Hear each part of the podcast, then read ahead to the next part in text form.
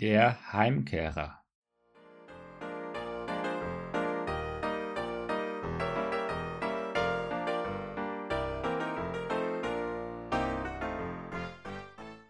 Ein Soldat kam endlich nach Hause, nachdem er im Vietnamkrieg gekämpft hatte. Von San Francisco aus rief er seine Eltern an. Mutter, Vater, ich komme nach Hause, doch ich muss euch um einen Gefallen bitten. Ich habe einen Freund bei mir, den ich gerne mitbringen würde. Natürlich, erwiderten seine Eltern. Wir freuen uns, ihn kennenzulernen.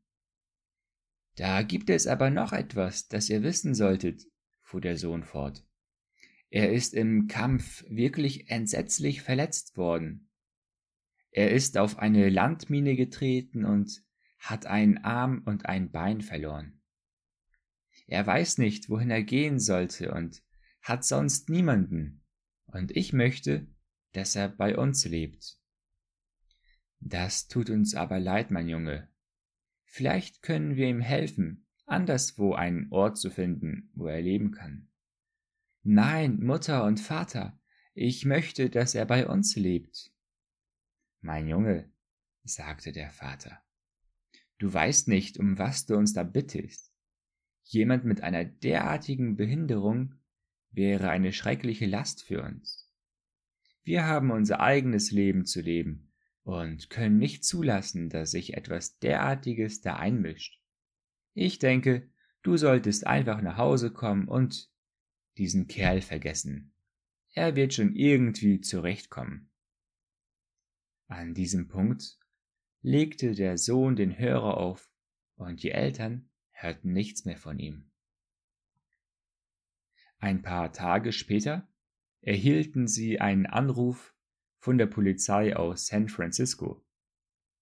Ihr Sohn war gestorben, nachdem er von einem Hochhaus gefallen war, wurde ihnen gesagt. Die Polizei glaubte, es sei Selbstmord gewesen. Die kramgebeugten Eltern flogen nach San Francisco und wurden auf den städtischen Friedhof gefahren, um in der Leichenhalle ihren Sohn zu identifizieren. Sie erkannten ihn, doch zu ihrem Entsetzen entdeckten sie auch etwas, das sie nicht gewusst hatten. Ihr Sohn hatte nur einen Arm und nur ein Bein. Die Eltern in dieser Geschichte sind wie viele von uns. Wir finden es leicht, die gut aussehenden zu lieben oder diejenigen, bei denen es Freude macht, sie um sich zu haben. Doch wir mögen keine Leute, die uns Umstände machen oder dafür sorgen, dass wir uns unbehaglich fühlen. Wir halten uns lieber fern von Menschen, die nicht so gesund, schön oder klug sind wie wir. Glücklicherweise gibt es jemanden, der uns nicht auf diese Weise behandelt.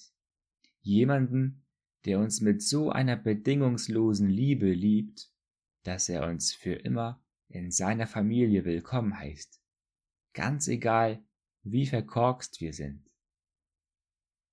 Bevor du dich heute zum Einschlafen in deine Bettdecke hüllst, solltest du ein kleines Gebet sprechen, dass Gott dir die notwendige Stärke schenken möge, die Menschen so anzunehmen, wie sie sind, und dass er uns allen helfen möge, mehr Verständnis für diejenigen zu haben, die anders sind als wir.